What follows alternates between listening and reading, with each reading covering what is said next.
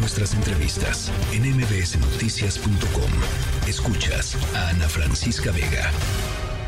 ¿Cómo carajos? Finanzas personales con Adina Chelminsky. Mi Adina Chelminsky. Ana Francisca Vega. Buenas tardes. Oye, Buenas noches. Qué, qué duro eh, eh, eh, el tema que pon, eh, plantea sobre la mesa. Yo nada más de imaginarme, me da mucho gusto que me falten muchos años, pero ¿cómo carajos educar a los hijos para que se vayan de la casa? Yo creo que hay que empezar desde ahorita, no, no lo sé. Sin duda hay que empezar desde ahorita y, y desde la edad que tengamos a los hijos el día de hoy. Pero va a llegar un momento en la vida de todos los papás muy, muy, muy agridulces o de gente que no, no son a lo mejor papás, pero están al cuidado de un menor. Va a llegar un momento muy agridulce, porque toda la vida sabemos que los hijos se van a ir de la casa, pero llega el día en que se van a ir de la casa. Y esperemos siempre que esa ida de la casa sea en las mejores condiciones, en paz, porque todos decidieron que es lo mejor que puede pasar, porque ya acabaron de estudiar, porque van a empezar a estudiar, porque van a empezar a trabajar, por la razón que sea.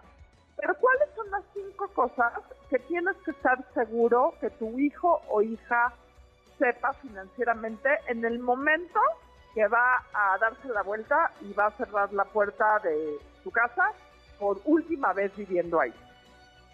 Sí. Eh, evidentemente son muchísimas cosas que les enseñamos a lo largo de la vida y lo hemos platicado. Claro. Pero si son cinco cosas, si podemos decir cinco cosas y escribírselas en un papelito, ¿cuáles serían esas cinco cosas que yo le diría a mis hijos? A ver, venga. Punto número uno, vive con un presupuesto y haz del ahorro un hábito.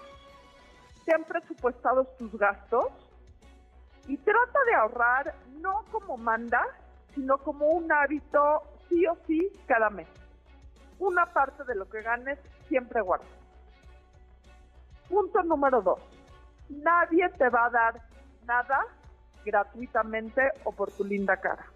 Uno de los temas más complicados hoy por hoy, tanto para adultos jóvenes, irónicamente como para adultos mayores, es todo este tema de los fraudes. Y los hemos visto muchísimo ahorita en el celular de ponle like y te deposito 50 pesos, o esto es una inversión maravillosa, o eh, hazme este favor y te pago y nada más no preguntes, en toda la gama. Si alguien te está ofreciendo algo que suena demasiado bueno para ser verdad, probablemente sea un fraude o una mentira. No te fíes, no te fíes. Fíjate, pregunta y siempre regresa a la casa para pedir mi opinión. Tercer punto importantísimo. La única manera de hacerse millonario es el trabajo honesto y el ahorro consciente. Pasa muchísimo también que los jóvenes oyen de esas grandes historias de éxito y piensan que eh, hacer negocios es fácil y caen en pasos que no son necesariamente eh, los mejores. El tema de las apuestas es un tema que va en crecimiento abismal entre los jóvenes de todos los niveles de la pirámide socioeconómica. Totalmente. La única manera de hacerte rico es trabajando Sí. y educándote, preparándote. Y cuesta trabajo y no es fácil y hay que echarle ganas. Y todas las historias de éxito maravillosos y del día de la- a la noche que, de la noche a la mañana que oyes, probablemente sean falsas y probablemente sean muy complicadas. Lec- lección número cuatro Sí, venga. cuida bien tu crédito. Te van a ofrecer miles de tarjetas de crédito en este momento. Cuídalo bien. Usa buen manejo. Todo el dinero de crédito de las tarjetas de crédito que te ofrezcan no es dinero extra, es dinero que eventualmente tienes que pagar. Y cuida tu historial crediticio. Sí, totalmente. Una de las cosas que le tenemos que enseñar a los jóvenes es que un buen historial crediticio te va a abrir muchísimas puertas, un mal historial crediticio te va a cerrar muchísimas cuentas. Quinto punto, planea a corto, mediano y largo plazo. Aun cuando para los jóvenes sea difícil visualizar el largo plazo, haz planes de largo plazo, haz planes de mediano plazo. No están escritos con sangre, pero tú planea, porque en el momento que planeas pones mucho mejor en orden tu vida financiera. Y el último punto que le tenemos que enseñar a los hijos es que en el momento de que tengan cualquier problema financiero o de cualquier otra índole que no entiendan, que siempre pueden regresar a pedirnos nuestra opinión.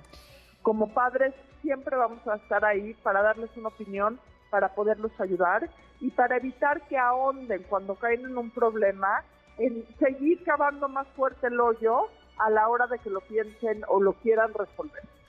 Oye, y te voy a decir una cosa, eh, y, lo, digo, lo mencionaste tangencialmente en, el comentario, pero finalmente estos chicos, estos, los niños de hoy, por ejemplo, los adolescentes y los jovencitos de hoy, están creciendo en un mundo en donde eh, si para nuestra generación fue complicadísimo eh, llegar a ciertos hitos, como por ejemplo comprar una casa, etcétera, etcétera, para ellos va a ser todavía peor. Va a ser todavía peor porque hay mucho más opciones, porque el panorama económico es mucho más apretado y porque es río revuelto, ganancia de pescadores. Pues sí. Eh, economía revuelta, ganancia de vivales. Porque hoy por hoy, eh, en este ambiente, y no quiero generalizar porque me queda claro que los jóvenes vienen de todos los sabores, pero en este ambiente de una, una abundancia percibida, gran, eh, mágica muchas veces, piensan que es muy fácil y que si te ofrecen darle like a dos posts, te vas a ser millonario. Necesitamos entender que hay fraudes, necesitan entender que hay fraudes, necesitan entender que el trabajo duro y honesto y el ahorro y la inversión son las únicas maneras de hacerse millonarios. Totalmente, estoy totalmente de acuerdo contigo. Adina Chelminsky, te mando un abrazo como siempre. Un abrazo fuerte. Noticias.